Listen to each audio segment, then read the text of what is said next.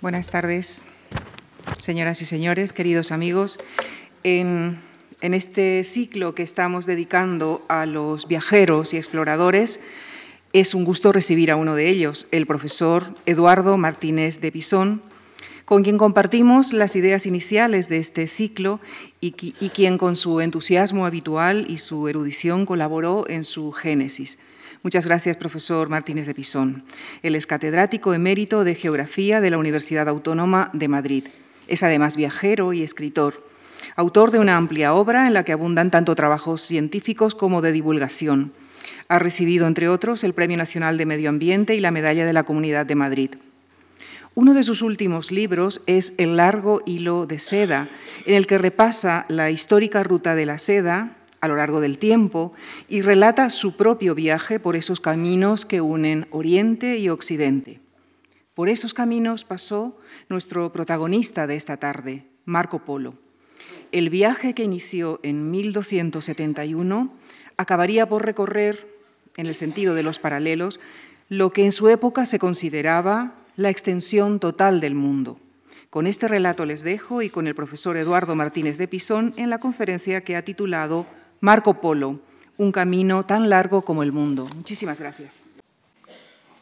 Muchas gracias a todos ustedes y, por supuesto, a la Fundación Mars, que ha tenido la gentileza de invitarme a este ciclo y, además, con un personaje tan estupendo como es Marco Polo y con sus recorridos asiáticos. Espero que eh, las gracias las dé también Marco Polo porque yo voy a utilizar mucho sus textos. Es como si yo fuera el locutor de Marco Polo para hacer ver eh, cuál fue el itinerario que siguió y cuáles fueron las peripecias y sobre todo las opiniones e ideas que él tuvo sobre esto.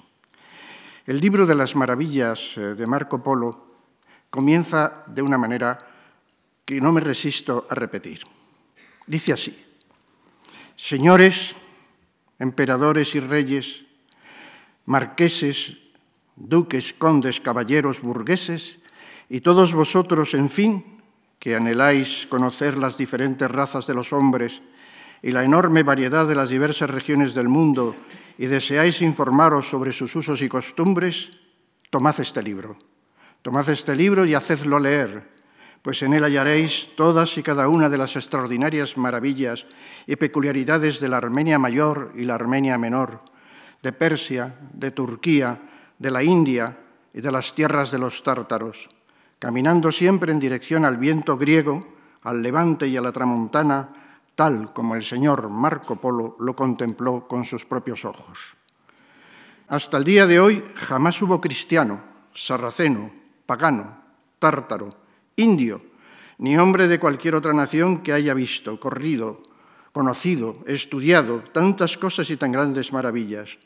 Ningún otro realizó tantos viajes razón por la que él mismo consideró qué gran pérdida sería si no lo hiciese poner por escrito para que las alcancen quienes no pudieron verlas. Lo pudo poner por escrito porque estuvo preso en la cárcel de Génova. Si no, como viajero y como hombre de acción, nunca lo hubiera hecho.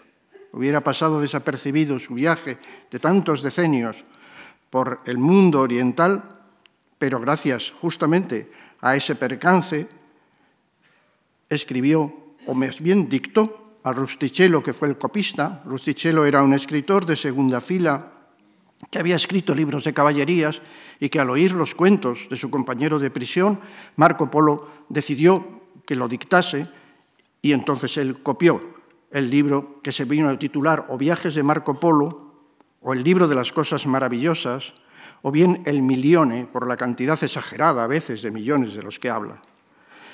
Lo dictó en esa cárcel en el año 1298. E insólitamente es una geografía medieval.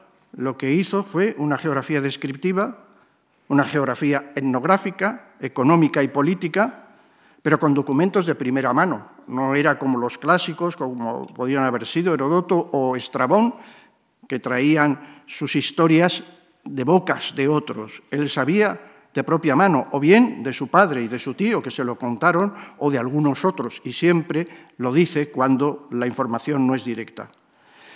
Es un libro que es una guía para los caravaneros, es una guía de caravanas para aquellos comerciantes que quieran adentrarse en la profundidad de Asia. Como consecuencia de ello es un testimonio de una época, lógicamente. Es un libro, pues, de geografía como descripción del mundo, del mundo de la época. Era el mundo entero en aquel momento. Y por lo tanto era un mundo eh, constreñido a lo que es Eurasia y un poco de la parte norte de África, con las realidades, con las fantasías y con mucha atención al mundo de la política que le dedica el escritor. Hay en él alguna utopía, algún determinismo geográfico, pero en general se atiene al pie de la letra. Es un relato, por lo tanto, de lo aprendido en un viaje entre el año 1271 en que arranca con su padre y con su tío y el año 1298, cuando lo escribe, es decir, a lo largo de 27 años, aunque él ha estado en la corte del Gran Khan menos tiempo. Por lo menos 16, 17, 18 años estuvo en el imperio del Khan. Marco, el autor del libro, vivió entre el año 1254 y 1324, es decir, que cabalgó el siglo. Y se hicieron en aquella época muchas copias, copias antiguas que difundieron el texto inicial y algunas de ellas ilustradas como esta que aparece en la imagen que están ustedes viendo. Probablemente la más bonita de todas es esta copia que hizo el maestro de Mazarín en el siglo XV y que se encuentra en la Biblioteca Nacional de Francia, en París. Y aquí han sido editado en diversas ediciones, unas de lujo, otras eh, rústicas, y hay dos que yo recomiendo vivamente para que ustedes disfruten. Si yo les incito a que lean este libro cuando se acabe esta conferencia, una la edición de Acal que hizo Barja de Quiroga y otra la que luego hizo en Anaya Mauro Armiño. El libro se titula, como digo, el libro de las maravillas o del libro de las cosas maravillosas. Pero tuvo un imitador en el siglo XIV, Juan de Mandeville, que escribió casi el mismo título, Libro de las maravillas del mundo, que Marco Polo, en un supuesto viaje que se realizaría entre el año 1322 y el año 1356, igualmente por Oriente. Esta idea de este libro escrito con pura fantasía y sin ningún asiento en la realidad, imitación del libro de Marco Polo, probablemente ha dado pie también a dudar sobre Marco Polo y sobre la veracidad de su relato. ¿Fue real el viaje de Marco Polo o es una fantasía, algo fantástico inventado por él y dictado eh, como el de Mandeville? Hay gente que lo ha mantenido y hay algunas tesis que dicen esto. Sin embargo, quien haya recorrido, yo no he recorrido todo el itinerario de Marco Polo, pero sí una buena parte, quien lo haya recorrido puede decir que es veraz. Es un relato asombrosamente veraz en el siglo XIII, que todavía hoy en día se conserva. Y probablemente es así porque la dureza del terreno que tiene que atravesar Marco Polo es de tal entidad que obliga a unos itinerarios muy fijos, de oasis en oasis o de ciudad en ciudad. Muchas de ellas han desaparecido, pero otras perduran. Y por lo tanto es un itinerario absolutamente verosímil. Y las cosas que cuenta, ya sea de los terrenos de la naturaleza o ya sea de las ciudades, son aún perfectamente eh, visibles en lo que es la realidad del paisaje. Es una ruta, por lo tanto, veraz, verosímil, por lugares que entonces eran desconocidos, pero que ahora son bien conocidos. Y el relato está lleno de veracidad, aunque eh, Marco Polo, como hombre de su época, lo llena de anécdotas. Marco Polo es bastante chismoso, se divierte en contar cuentos de unos y de otros, lo salpica de fantasías también y de mitos propios de entonces, tiene algunos errores, que es lógico que los tenga, y sobre todo tiene muchas referencias clásicas, es decir, que era un hombre instruido, algunas omisiones y está lleno, como digo, de opiniones personales. A veces incluso se sale, se va eh, fuera de los lugares que ha visitado y entonces dice, esto me lo informaron o esto me lo contaron mi padre y mi tío, y así, por ejemplo, habla hasta eh, de Siberia. Trata de la tierra de la oscuridad, que es un título precioso, que la contrapone más al sur con la Tierra de la Luz, en Asia. Dice que yendo en la dirección de la Tramontana, en dirección norte, se llega al Valle de la Oscuridad, al país de las sombras, la mayor parte del año crepuscular.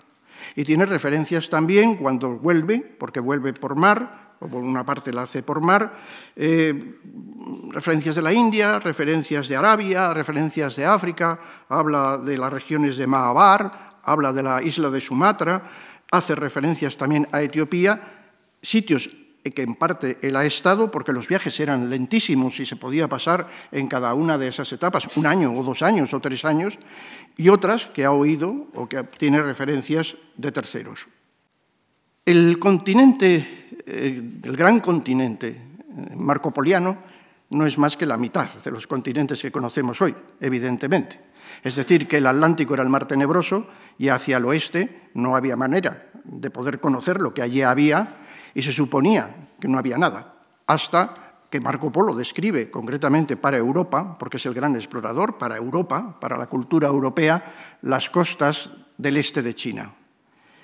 Eso pese a la vía de comercio tan tradicional, nada menos que la ruta de la seda antigua, la indefinición que existía en la Europa de entonces, de ese oriente más allá de los desiertos eh, próximos, del oriente próximo, eran, según dice Barja, una mezcla de amenaza y de ensueño.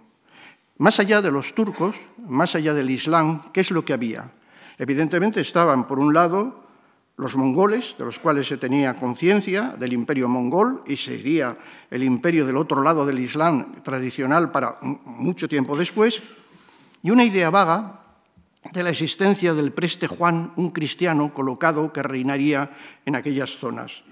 De modo que eran unos posibles buenos aliados que se encontrarían más allá del turco y del islam, a las cuales se enviaron embajadas reales, embajadas papales, en busca de alianzas y que dieron lugar a otros relatos. Los mongoles, el imperio mongol, era sin embargo extensísimo, penetraba en la Europa oriental y desde luego llegaba desde el Caspio hasta el mar de China. Algún historiador ha dicho que Genghis Khan abrió el camino a Marco Polo. Sin la conquista de los mongoles hubiera sido materialmente imposible la hubiera sido imposible el itinerario que llevaba Marco Polo de oeste hasta este. Y esta conquista está ya afianzada prácticamente desde principios del siglo XIII, desde 1206. Hay que tener en cuenta que Genghis Khan ya está en 1215 en Pekín.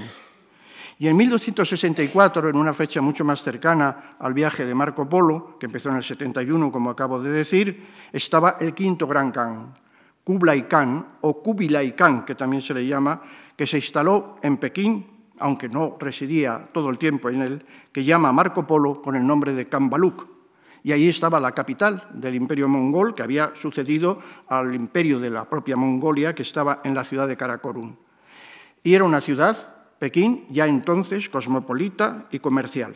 Es decir, que lo que se ha llamado, imitando a la idea de la Pax Romana, la paz mongólica, unificó gran parte de Asia y facilitó su tránsito justamente desde el, desde el Caspio hasta el mar de China.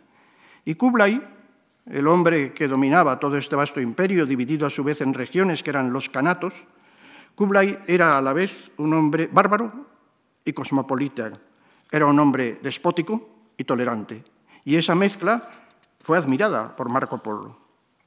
Era el mundo, efectivamente.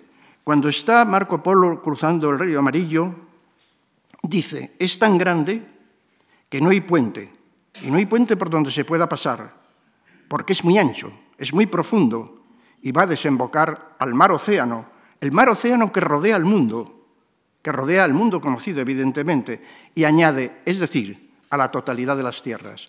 Para Marco Polo y para todos los seguidores durante mucho tiempo, hasta Colón, aquello era simplemente el mundo. En el Mediterráneo había un comercio muy abundante, muy normal, con el peligro del turco, evidentemente, y con otras eh, vicisitudes, pero el comercio este era eh, el comercio de los genoveses y el comercio de los venecianos, mm, que iban de un lado para otro con gran facilidad y con gran prosperidad, por otra parte. Y había varios de ellos que habían entrado ya por la zona oriental, habían hecho recorridos, porque tenían una instalación sucursal en Constantinopla. Es decir, al lado de eh, la puerta de Asia, al lado del Bósforo, tenían ellos la posibilidad de intuir que el comercio podía ampliarse en la dirección oriental. Sus viajes entonces, los viajes de la familia Polo, eran una ampliación simplemente de su comercio, no pretendían otra cosa hacia Oriente porque además les fue muy rentable. Pero añadieron a ello un carácter diplomático al intercambiar cartas, como si fueran embajadores, entre el Papa y Cluba y de tal manera que con ello lo que hicieron fue reactivar la dormida ruta de la seda desde hacía muchos siglos. Se trata, por lo tanto, de dos viajes. Un primer viaje que va de 1252 a 1269, que es el viaje de su padre Nicolo y su tío Mafeo, que lo que quieren es comerciar en joyas más allá de donde están las cruzadas. Retornan en el año 69 a Acre, y desde allí van a Venecia, van a Roma, traen una carta de Kublai Khan para el Papa, pero el Papa se ha muerto, tienen que esperar a que nombre nuevo Papa, tardan años, y entre tanto ellos cuentan a las familias que han vuelto a ver al cabo de muchos años los desiertos, los ríos, los, torrentes desbordados, las nieves, las intemperies por las que han pasado, les hablan de las diplomacias, de las hordas, de las guerras que asolan aquellos eh, lugares, pero llevando la carta del Papa y porque han prometido a Kublai Khan que regresarán, vuelven con Marco, que en aquel momento tiene 18 años, eh, con su padre y con su tío, lo meten también, lo embarcan y lo meten también en el viaje con una carta papal, y tras tres años de viajes encuentran de nuevo al Gran Khan. Este es el viaje verdadero de Marco Polo. Es decir, que por lo menos estuvo 17 años Marco Polo al servicio del Gran Khan, al servicio del imperio mongol. Luego, finalmente, volvieron los tres a Venecia en el año 1295, volviendo por Persia. Es decir, que prácticamente se lanzaron desde 1271 a 1295 en ese segundo viaje y desde 1252 a 1295, contando a su padre y a su tío, en esta expedición verdaderamente maravillosa por las tierras de Asia. Así pues, el itinerario de Marco Polo en rojo es un itinerario relativamente normal, incluso hoy en día. Sale de Trebisonda o de Acre, depende de los lugares y de las intentonas, pero digo por el problema fundamentalmente de la belicosidad de esa zona. Mm, acude hasta el propio Bagdad y haciendo una serie de zetas va después hasta la zona del, eh, cercana al sur de Samarcanda, llega hasta Kasgar pasando por el Pamir, después hacia el este llega a Lanzhou, que es una ciudad ya muy próspera de lo que venía siendo el imperio chino, llega a Pekín y desde Pekín hace un viaje intensísimo hacia el suroeste internándose prácticamente hasta casi Birmania, llevando una embajada del propio Gran Khan. Estos son los viajes interiores que hace él como empleado del Gran Khan. Y después el regreso lo realiza en parte por la costa y después por mar entre las islas de Borneo, Sumatra, Ceilán, eh, bordeando la, la, India hasta el estrecho de Hormuz y luego por tierra vuelve por el mismo itinerario otra vez a Trebisonda y al Mediterráneo. Hay un bello libro, aparte de los que he mencionado, de dos profesores de la Universidad de Madrid, Novoa y Villalba, que se llama Viajes y viajeros de la Europa medieval, que tienen un capítulo muy bueno sobre Marco Polo, escrito por una profesora francesa, Christian Deluise, donde se mencionan otros viajeros y otros viajes en el contexto de Marco Polo y sobre todo tras Marco Polo, es decir, que Marco Polo abrió efectivamente esa ruta. Hay otros mercadores, mercaderes que son genoveses, que son venecianos, que corren también por Oriente e incluso diplomáticos.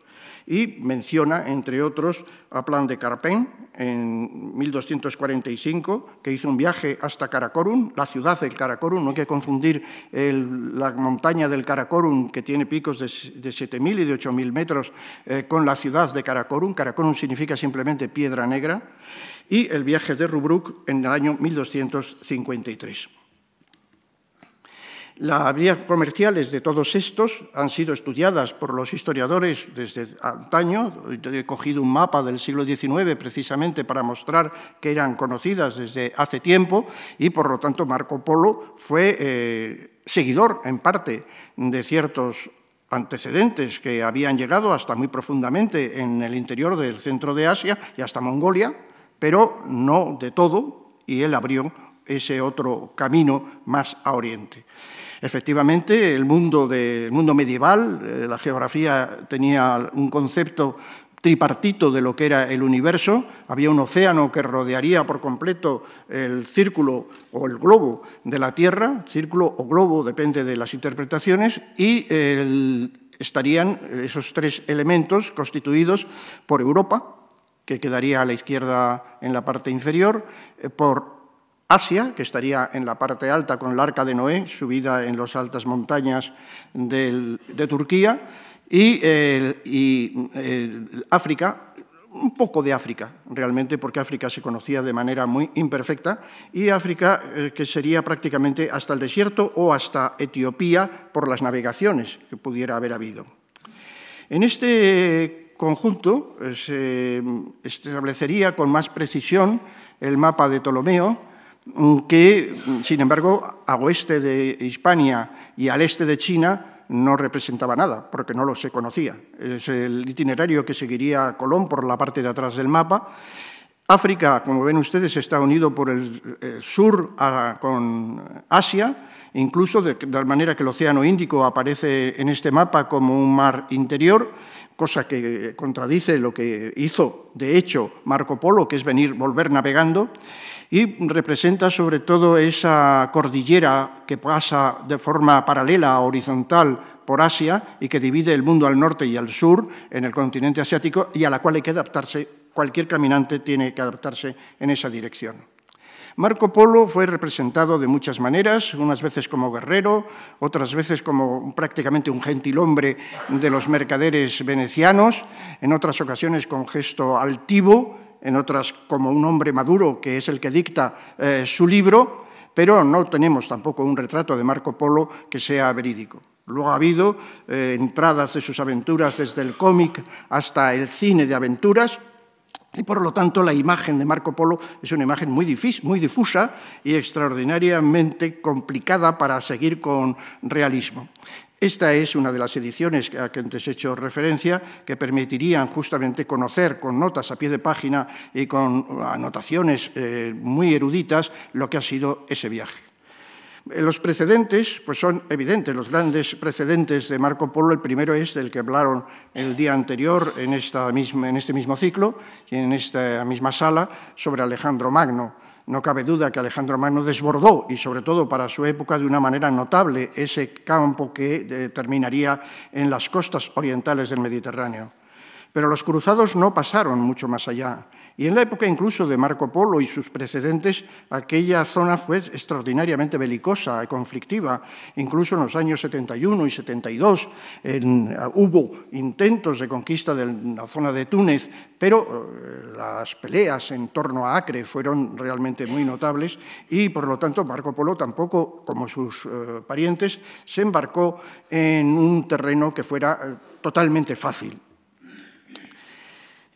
En, Suma hubo grandes viajeros que fueron de oeste a este, entre ellos Polo, incluso el budismo también fue de oeste a este a partir de Gandhara, y otros viajeros que generalmente no se cuentan en la cultura occidental que fueron de este a oeste, y que fueron o bien guerreros, que buscaron eh, los caballos celestes que podrían existir en la zona occidental de la más remota China, o bien los monjes que buscando las fuentes del budismo hicieron peregrinaciones extraordinarias pensando que podría estar al oeste o al sur cuando en realidad estaba en la India.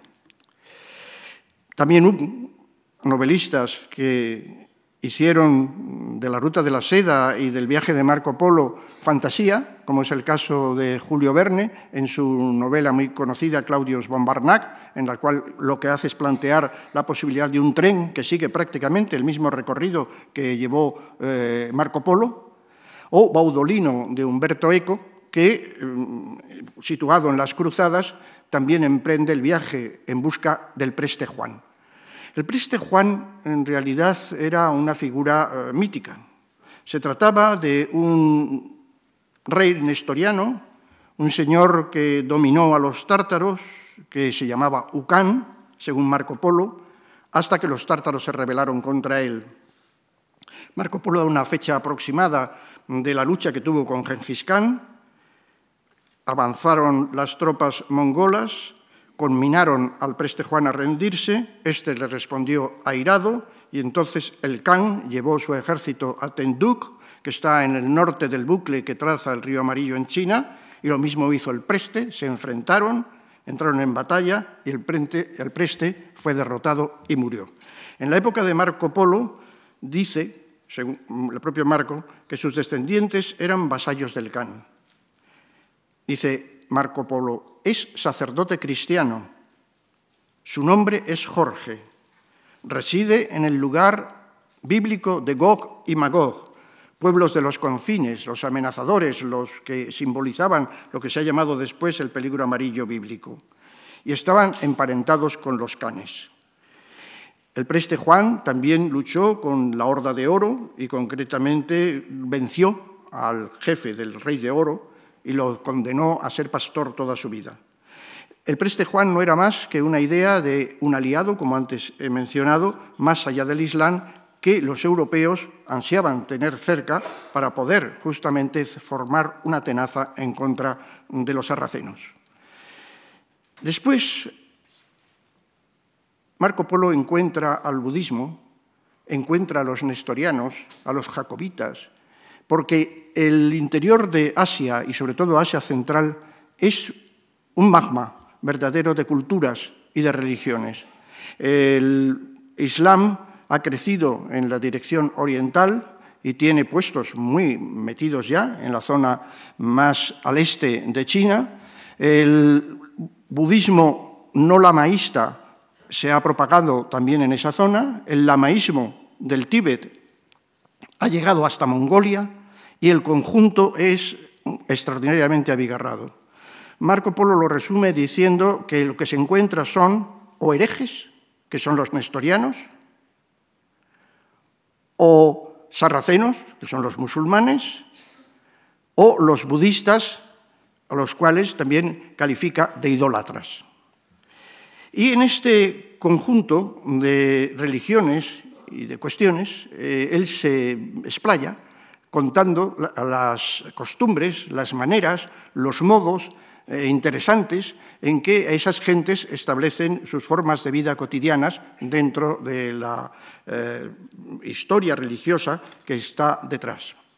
Los ilustradores de las copias del libro de Marco Polo fantasearon todavía más que el propio Marco e hicieron, como el maestro de la Masarín que antes mencioné, sus interpretaciones. Por ejemplo, cuando Marco Polo se refiere a los rinocerontes, ellos eh, dibujan pues, el unicornio que aparecía en los tapices medievales de Europa, no otra cosa, o dibujan dragones, donde él hace mención a fauna que no se conocía en la parte occidental.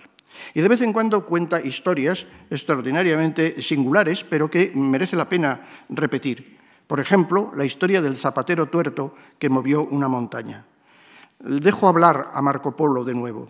Dice así, un califa sarraceno, muy cruel y malvado y planeando atrocidades contra los cristianos, día y noche meditaba cómo conseguir que todos los de su tierra se hiciesen sarracenos. Y a los que no se convirtieran pensaba en robarles, despojándoles de sus bienes, haciéndolos matar. Y entonces le conmovió el que unos cristianos le pidieran perdón y a estos los conminó a mover una montaña por la fuerza de su fe para demostrar que tenían razón. Ante lo cual los cristianos formaron consejo, derramaron amargas lágrimas y acabaron encontrando a un zapatero que se había arrancado un ojo de la cara porque ese ojo le había incitado al pecado al calzar una pantufla a una bella joven. Y al final, ante cien mil cristianos y el califa con sus huestes, el zapatero ordenó a la montaña que se moviera y ésta avanzó una milla con un terrorífico terremoto. Este es el relato entretenidísimo de Marco Polo, por lo demás, cuando se refiere a estas cuestiones. Pero su afán siempre constante es la, la mercancía, es un mercader habla constantemente de dónde se hacen los trueques y dónde se compra, dónde se venden, qué mercancías son las que allí se estiman, habla como su padre y su tío son joyeros y son eh, mercaderes de, justamente de piedras preciosas, de los buscadores de diamantes, se va fijando sobre todo en ese tipo de características. Pero esas ilustraciones nos han dado como un relato gráfico, inventado evidentemente por los eh, miniaturistas, de eh, todas las fases en que se realizó el viaje y eso ha permitido también una cierta eh, falsedad a lo que es la imagen que, sin embargo, cuando se lee es mucho más verídica la primera salida de los parientes de Constantinopla, la llegada a Bujará, cuando el gran Khan les da un pasaporte en una lámina de oro para que lo lleven al Papa, cuando encuentran al Papa y el Papa les da a su vez una carta para que la devuelvan a Kublai Khan, o cuando llegan a Kublai Khan y le entregan la, carta del Papa. Todo esto es lo que importaba fundamentalmente a los ilustradores y es lo que está narrado por todos los lados. Eh, Kublai Khan eh, era, por lo tanto, la figura clave. Eh, Kublai Khan tuvo como favorito prácticamente a Marco Polo, enseguida se encaprichó con él y lo lanzó como embajador propio porque sabía lenguas y porque era un chico despierto y inteligente y lo mandó a esos viajes de los cuales luego relataría Marco Polo su esencia o su sustancia. Kublai Khan que prácticamente vive a lo largo de todo el siglo XIII, es el nieto de Genghis Khan, quinto gran Khan, y sobre todo es el primer emperador de la dinastía Yuan, que luego prosigue en China. Por lo tanto, es el que enlaza el imperio mongol de los grandes conquistadores con el asentamiento en China de esa dinastía. Kublai Khan entró, por lo tanto, de una manera belicosa y como sus antecesores y lo mantuvo durante, todo su reinado en el mundo chino, lo fue conquistando de una forma progresiva y paulatina y se hizo con lo que era la gran fuerza del imperio del centro que tenía entidad desde varios siglos antes de Cristo, como por ejemplo en las, eh, manifiestan las esculturas de terracota eh, puestas en Xi'an del siglo III antes de Cristo. No todos los súbditos del gran Khan le eran extraordinariamente fieles. Había sobrinos de él, por ejemplo, en el área de Bagdad, que eran muy belicosos y que eran rebeldes, a los cuales tenía que someter. Y por allí pasó Marco Polo contando esas historias y las luces y las sombras de ese imperio del Canato. Vamos a fijarnos ahora en el itinerario propiamente dicho, después de este preámbulo largo, de Venecia de Marco Polo. El itinerario del gran viaje, representado en una de esas copias miniadas maravillosamente la salida de Venecia hacia el oriente. Marco Polo va a recorrer, repito el mapa, toda esa serie de, canatos característicos hasta entrar en la base y en el imperio, hasta pasar por las grandes montañas del Pamir pasar por los desiertos de Taclamacán, llegar por el desierto de Gobi prácticamente hasta Pekín y después entrar hacia el suroeste, hacia Birmania y hacia el Tíbet y después hacia el este, hacia la zona costera. La selección de los lugares visitados es larguísima, yo he cogido únicamente unos cuantos.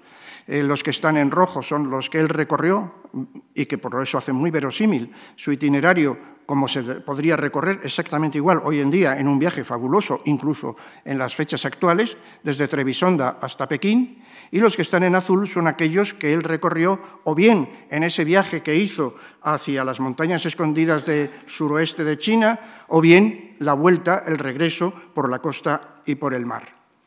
Empezando por las rutas del oeste, él conoce, por ejemplo, ciudades como Bagdad, que describe muy verosímilmente.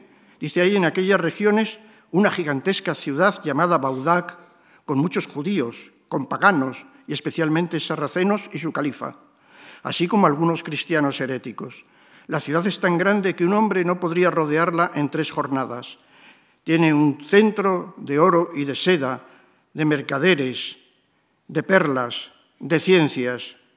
Y el conquistador mongol que había encerrado al último califa con su tesoro hasta que éste murió de hambre, era el que en este momento dominaba todo ese conjunto.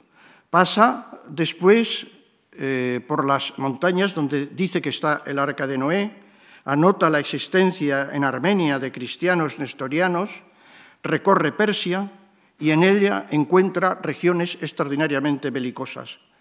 Cuando Marco Polo pasa, Persia está dominada por el imperio mongol y dice que es una grandísima región que fue antiguamente muy noble y de muy altos hechos, mas ahora los tártaros han destruido y devastado la mayor parte de ella. Cuando los mercaderes de aquel país van de unas a otras provincias, atraviesan inmensos desiertos, es decir, arenales secos y desnudos donde no crece hierba alguna. Todo esto es totalmente real.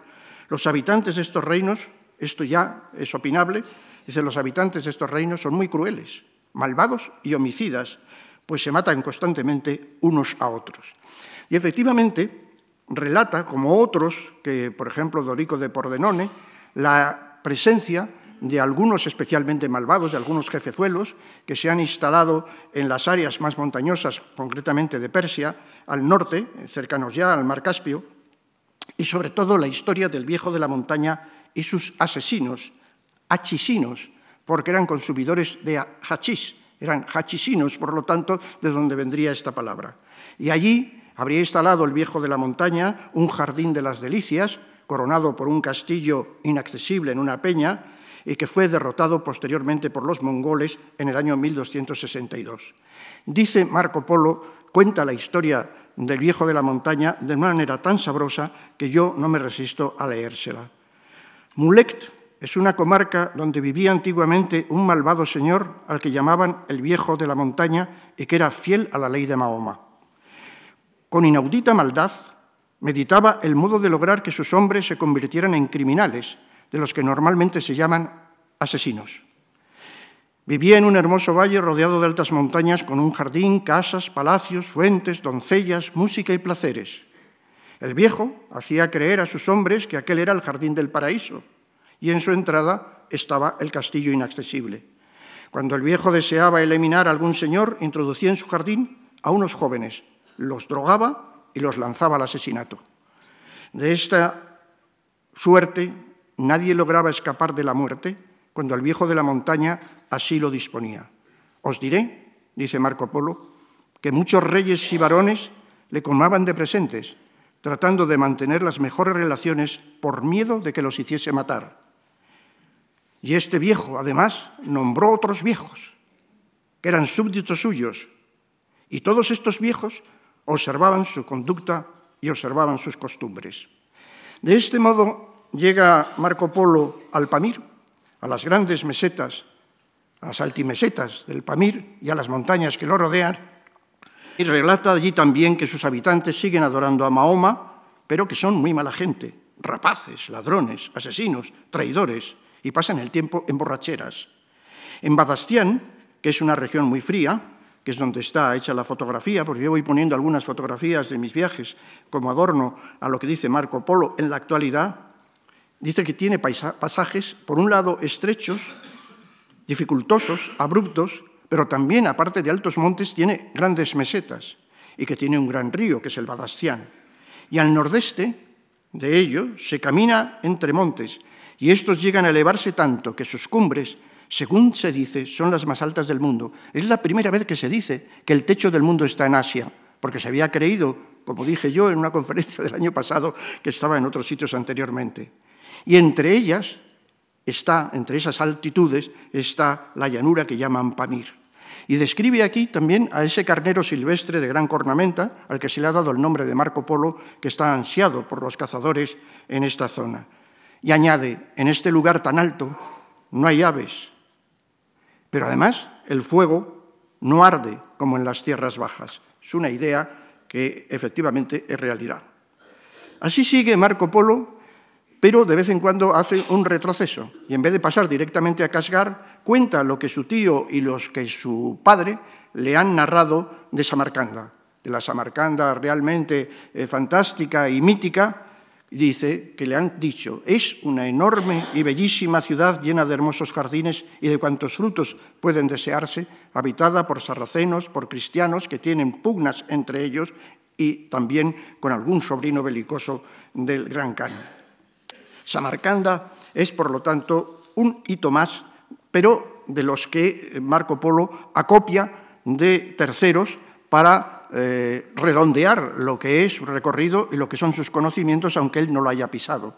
Los, eh, la Samarcanda siguió eh, dentro del imperio mongol y posteriormente su itinerario fantástico de construcciones maravillosas y por lo tanto sigue siendo una ciudad fascinante a lo largo del tiempo. No ha perdido ese carácter y unas fotografías que unos amigos me, dejaron de un viaje reciente indican que efectivamente el tiempo el peso del tiempo sigue siendo la manifestación más elocuente de lo que es Samarcanda todavía en la actualidad, pese a tantos cambios que ha existido en esa zona. Tantos cambios relativamente recientes, sobre todo en la Unión Soviética, pero Samarcanda y Bujará llegaron al siglo XX prácticamente como los pudo ver Marco Polo, con gentes parecidas, con caravanas similares y por ello Samarcanda y Bujará eh, tienen sentido en, esta, en este relato, aunque no los pisara directamente nuestro gran caminante.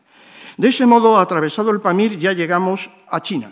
Marco Polo llega a Kashgar, en la, joya, la perla de la ruta de la seda, en el occidente más remoto del desierto de Taclamacán, de la cuenca del Tarim, y habla también de los habitantes, cómo son maometanos, aunque también existen nestorianos, y cómo allí, en aquella zona, hay muchas ropas, muchas mercancías, cómo tienen hermosos jardines y muy buenos huertos, aunque la gente sea mezquina y miserable. Las opiniones de Marco Polo, como ven, no son generalmente muy benévolas.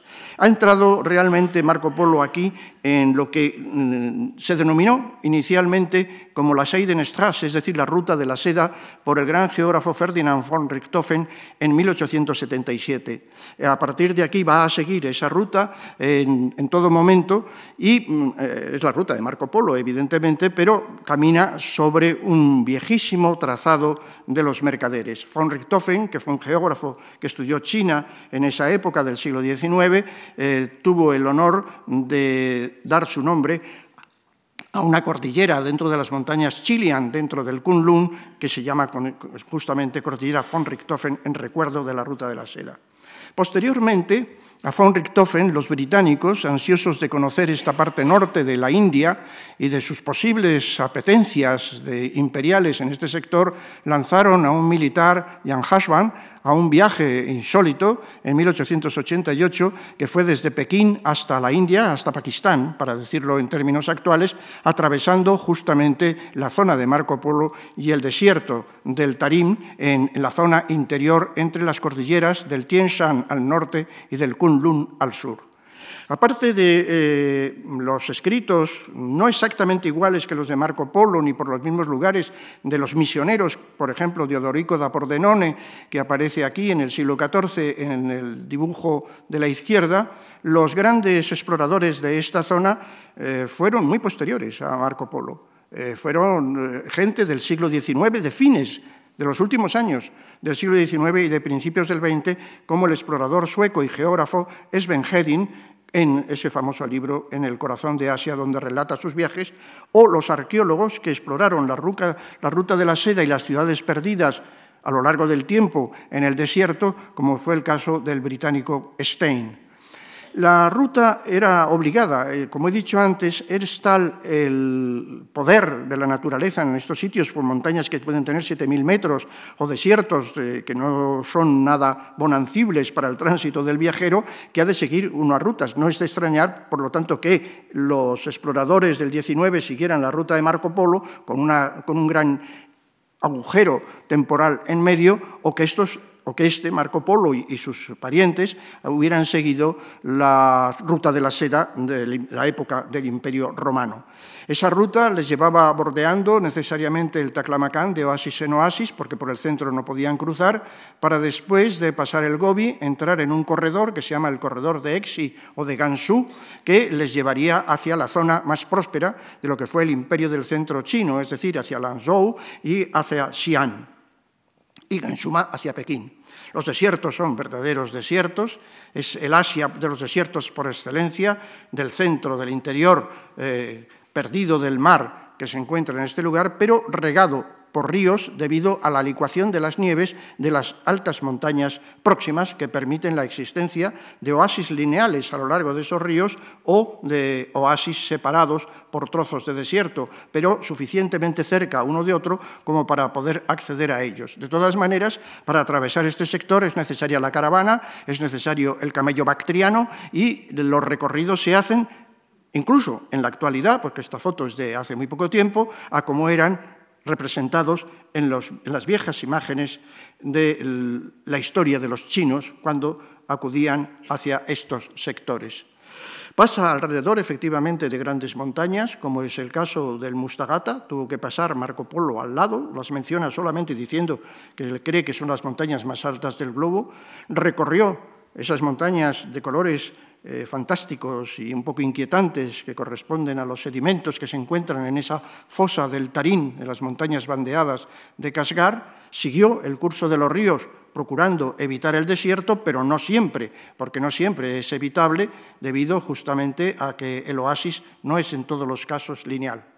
En Casgar eh, se mantiene una eh, suficiente entidad o se ha mantenido hasta hace poco, porque ahora hay planes urbanísticos que lo están prácticamente remodelando todo, por desgracia, eh, y eh, se mantiene sobre todo la impronta del mundo musulmán la, huella de un arte que puede evocar también al Mediterráneo, colocado justamente en esas zonas de los oasis o en mausoleos, como es este, el mausoleo que tiene el bello nombre de la concubina fragante, y que eh, todavía mantienen eh, la historia de Casgar en vivo. Pero lo que conoció Marco Polo, evidentemente, es anterior y sobre todo muy anterior a esto. Entonces el Casgar de ahora está dominando a ese otro Casgar posterior a Marco Polo y todos son evocaciones. Sin embargo, la presencia de los eh, seguidores de la ley de Mahoma, como él dice, y la presencia de los uigures con sus etnias peculiares, sí que son todavía un hecho que se puede contrastar en las calles de esta ciudad. Los mercaderes que él decía, de la gente que eh, mezclaba todas las clases de zapatos, ropas y todo tipo de mercancías, ahí está o estaba hasta hace muy poco, o las gentes que va encontrando en los oasis. La ruta del sur, que es la que sigue, la, ruta del sur del desierto, que es la que sigue pegada al Kunlun, eh, Marco Polo, es una ruta efectivamente de comerciantes, de artesanos, de agricultores, de gente que trabaja la seda, que cultiva el algodón, el lino, el aceite, el vino, los granos, exactamente igual que ahora. Y llega incluso a hablar en Yutian de cómo hay un río que tiene piedras preciosas y aún hoy se puede ver allí a la gente que va, acude al río en los momentos en que baja el agua y se mete en el cauce eh, y dentro de él busca piedras de jade para poderlas vender. Era una región, sin embargo, que fue devastada, según Marco Polo, recientemente por los tártaros, es decir, los tártaros, mongoles, y vecina a ese desierto arenoso que antes hemos dicho, el Taclamacán, que a su vez era escondite de los habitantes cuando huían de los tártaros. Por lo tanto, hay dos eh, paisajes que está recorriendo Marco Polo, uno cercano, que son las montañas del Kunlun, del cual proceden los ríos, como se ve en la imagen aérea de la izquierda, y otro el desierto, el Taclamacán, que es el desierto por excelencia. El Kunlun es el alimentador de todo ese conjunto, tiene más de 2.000 kilómetros de largo, es esta montaña, y por lo tanto Marco Polo siguió su base a lo largo de mucho tiempo. El Tien Shan al norte alimentaría también otros ríos más caudalosos que los del Kunlun y que eh, darían lugar a la presencia de ciudades fortificadas que Marco Polo no llegó a conocer porque fue por el sur, pero que serían contemporáneas de su paso. Este es el río Tarim en la actualidad y por lo tanto en él prospera la vida entre esas altísimas montañas y lo que es el desierto en una especie de tenaza. Y Marco Polo sí describe la ciudad de Lop, que estaría colocada al lado del rastro de este lago, el lago que camina, que llamado así porque aparecía y desaparecía según las caravanas, porque tenía momentos de inundación y momentos en los cuales cedía mucho su caudal y por lo tanto se replegaba a zonas desconocidas, pero que eh, tenía una ciudad al lado, que él llama la ciudad de Lop, que eh, ha sido luego eh, descubierta por Sven Hedin y fue eh, objeto de trabajos arqueológicos interesantísimos, mm, incluso en la actualidad, pero ciudad que se ha evaporado, ciudad que desapareció exactamente igual que las aguas que la permitían existir. Y dice de esa ciudad de Lop, que ya no existe, Es una gran ciudad emplazada al borde mismo del desierto, que permite el comercio con camellos a través de los arenales. El desierto es eh, realmente eh, feroz y guarda algunos secretos de esas ciudades, algunas que pudo ver Marco Polo porque desaparecieron en el siglo XIV, otras que desaparecieron anteriormente y que todavía guardan para el arqueólogo secretos y misterios y joyas de arte verdaderamente notables. Pero el gran desierto que tuvo que atravesar Marco Polo fue el desierto de Taclamacán y el desierto de Gobi.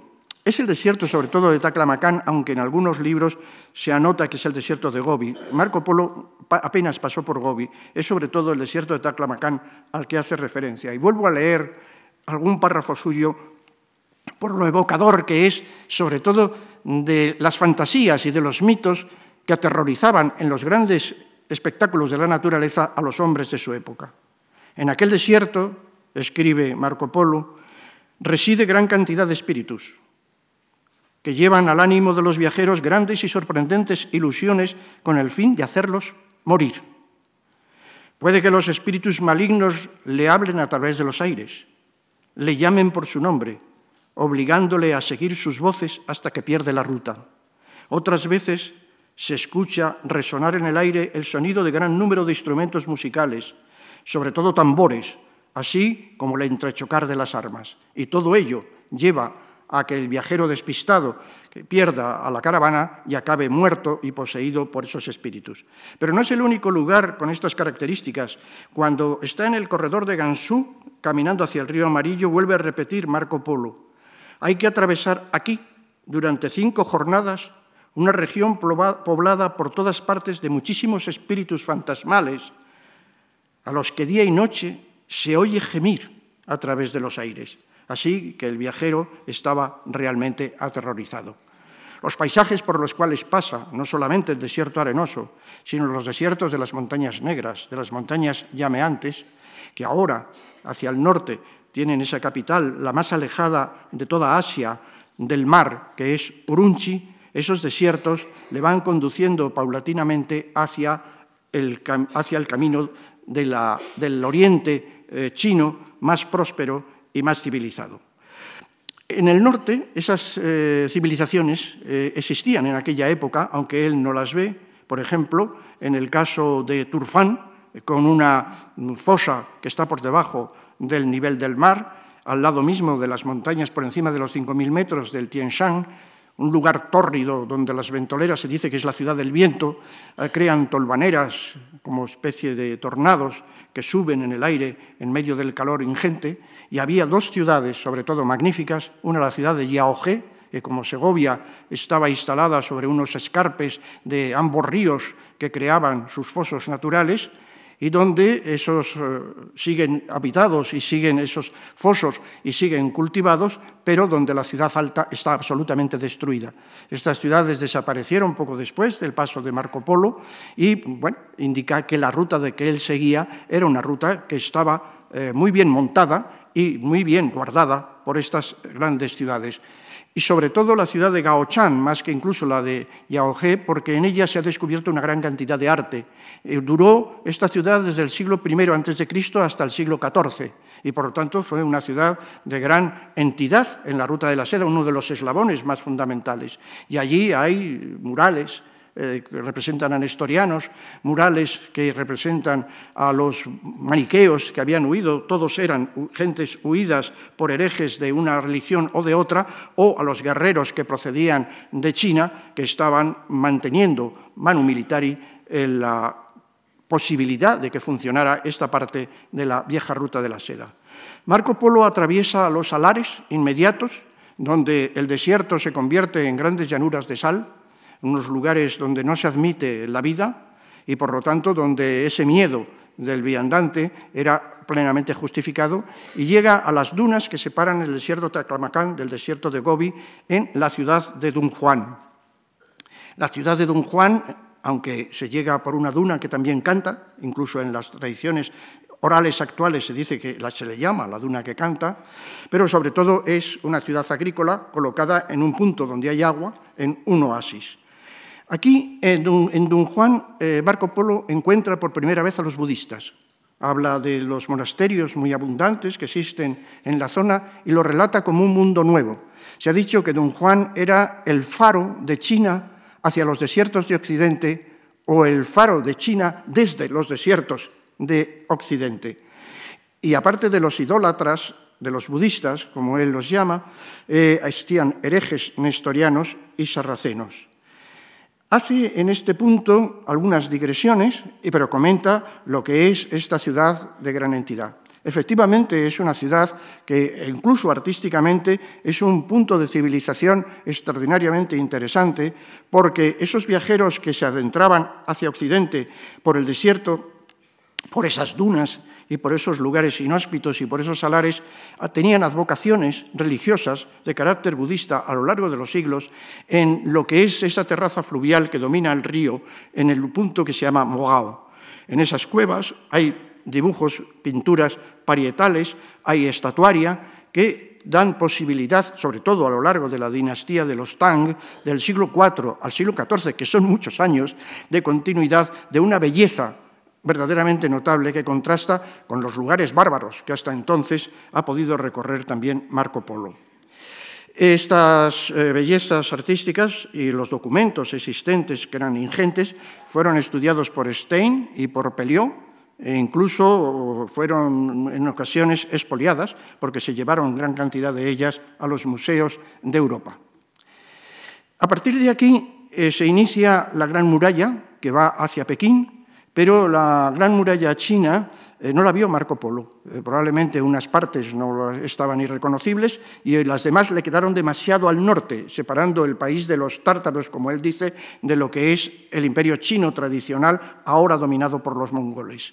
Entonces, a partir de aquí, sin embargo, es el lugar secular milenariamente protegido por eh, las murallas justamente de la barbarie del norte y es el lugar del imperio del centro hacia el cual se va a encaminar Marco Polo. Hacia el norte, efectivamente, estaría el desierto de Gobi, camino de Mongolia, que es de donde proceden los conquistadores y de donde procedería la horda de Kublai Khan. Es decir, hacia el norte de Gansu aparecería el desierto primero pétreo y después el desierto arenoso progresivamente. Después llegaría hasta Karakorum, porque ese es el camino que lleva hasta la ciudad de Karakorum.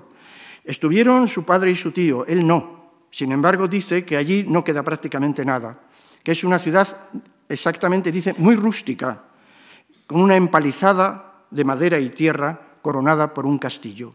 Detrás no hay nada. Y hacia el sur, Marco Polo sí entra porque lleva esa embajada de Kublai Khan hasta Birmania y por lo tanto pasa en dirección al Tíbet, al sur de Gansu. Pasa al lado del gran lago de Coconor, que es un lago que aparece en todos los mapas, siempre, en la, que hablan de, esta parte de Asia, el lago es tan ingente que verdaderamente aparece siempre, y llega a la ciudad de Xining, que es la ciudad que está al lado. Eh, mientras que hacia el norte dice que los habitantes son gentes amables, divertidas, los mongoles cantan y bailan, pues eh, en cambio, hacia el sur el panorama no es tan risueño. En Sinin entra en contacto con los primeros rebaños de yaks, le aparece la imagen del altiplano tibetano en toda su esencia, habla de la presencia de budistas, sobre todo, aunque también de maometanos y nestorianos, como siempre, dice que la gente de Sinin es extraordinariamente lujuriosa y que hay caza abundante pero relata efectivamente que ya en su época había gran extensión de los maometanos hacia Oriente. Y por ese camino llega hasta las montañas escondidas de China, es decir, pasa primero por los grandes lagos, por los grandes eh, monasterios que están colocados en la proximidad de Sinín, de culto lamaísta, que son los que él llama eh, idólatras, después atraviesa el el río Amarillo prácticamente al lado de sus mismas fuentes, entra por el sur tibetano de Qinghai cada vez con más entidad de ese carácter religioso y alcanza las montañas de Henduan, las montañas escondidas de China, que prácticamente es el primero que las ve, e incluso habla de los bosques de bambú, que son los característicos del oso panda, que habita justamente en los valles o en las laderas bajas de estas montañas escondidas.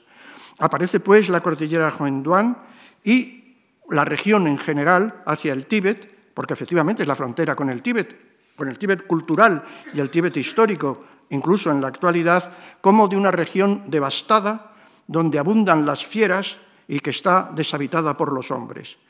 Y cuando encuentra a esos hombres, dice que las gentes del Tíbet, gobernadas por hechiceros y por astrólogos, que son los lamas, los lamas del lamaísmo tántrico característico del Tíbet, dice algo que han repetido mucho los viajeros de esta zona, dice, son ladrones redomados mala gente y además van muy mal vestidos.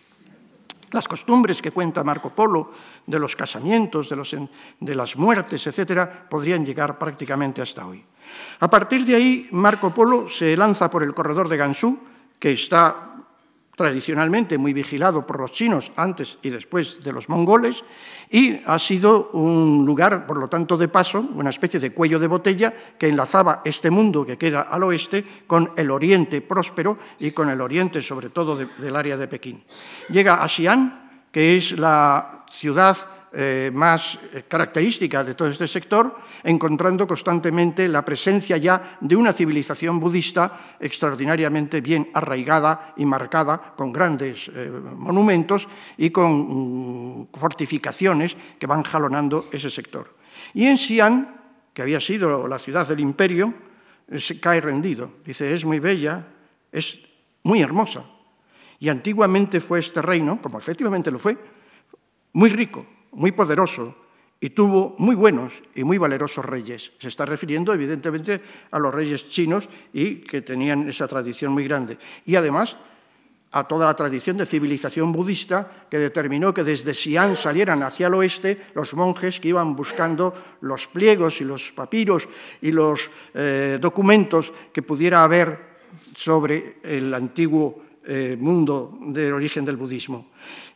Habla de la seda en Xi'an, cuenta con mucha industria, dice, y comercio, y tiene seda en grandes cantidades.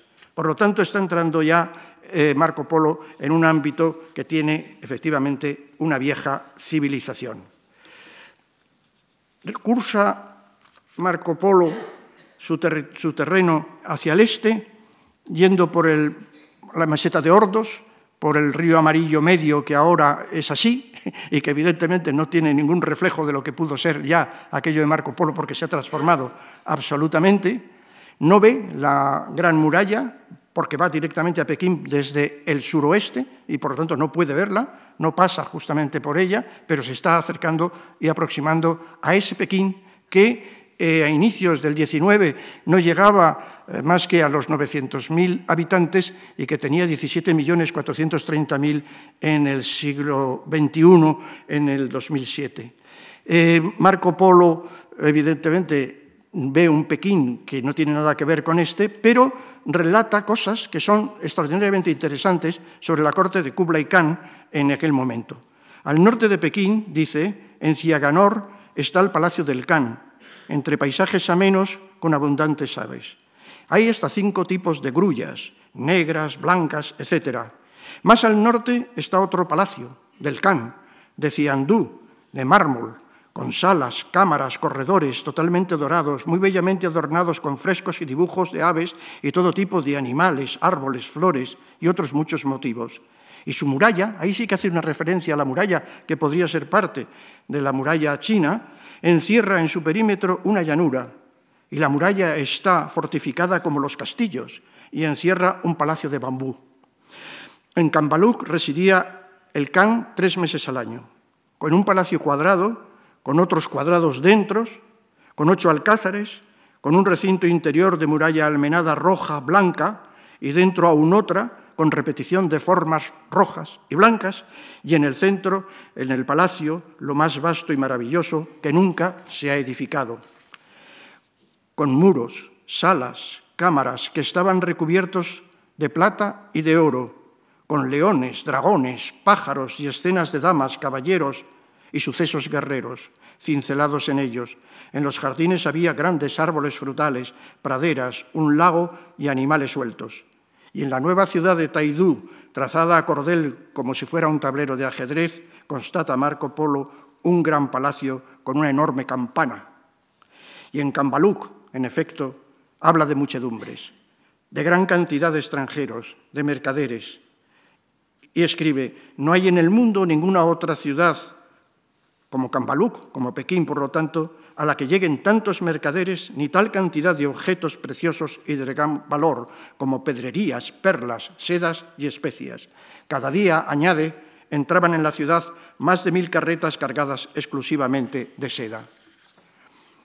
Después, al recorrer la zona también de Chengdu, es decir, hacia el suroeste de China, Marco Polo pudo observar, pero no me quiero extender en ello, otras ciudades magníficas donde también había esa riqueza y por lo tanto él estaba asombrado de lo que había encontrado en aquel oriente.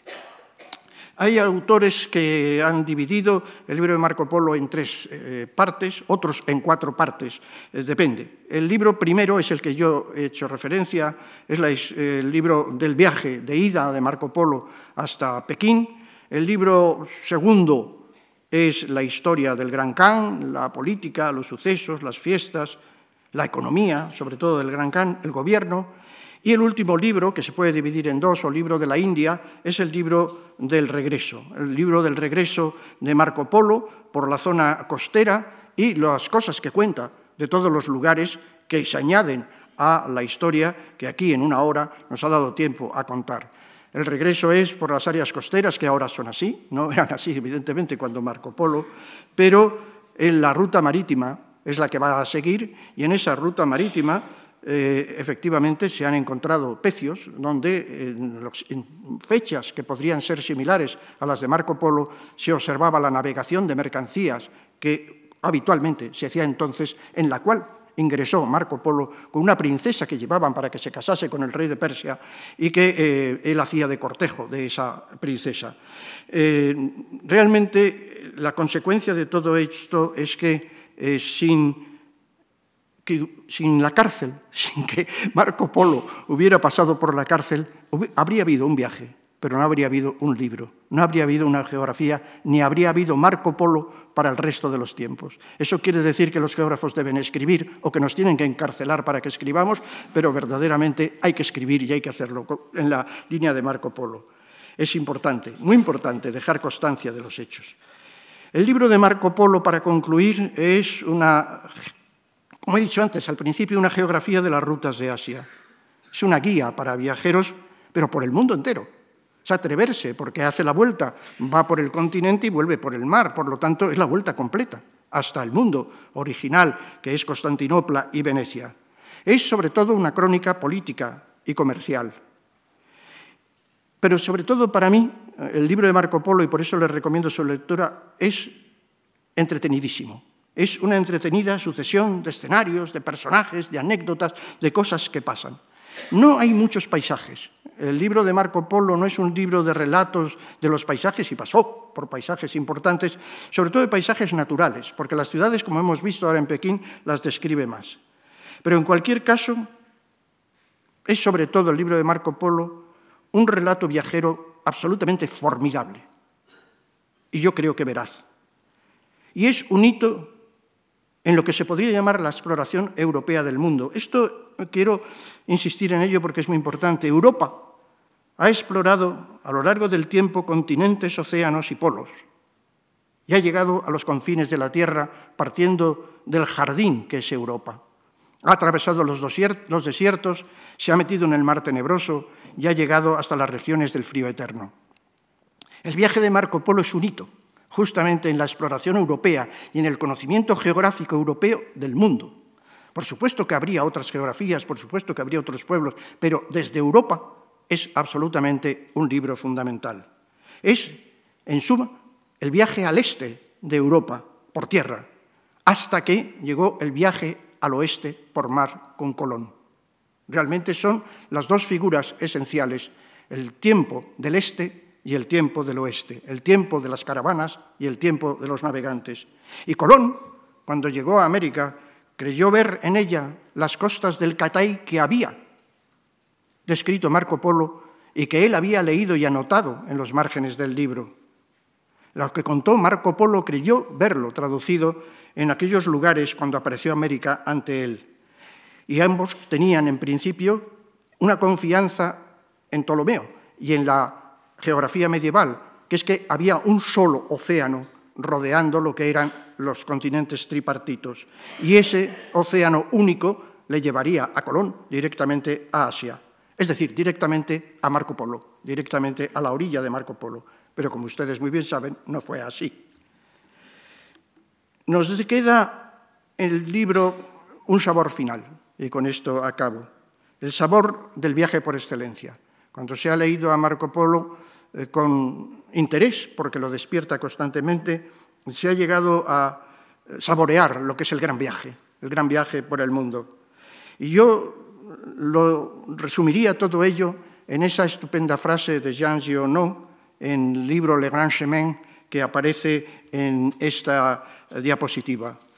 Marco Polo eh, podría haber puesto al principio de su libro como lema Nunca es tan hermoso el sol como el día en que uno se pone en camino.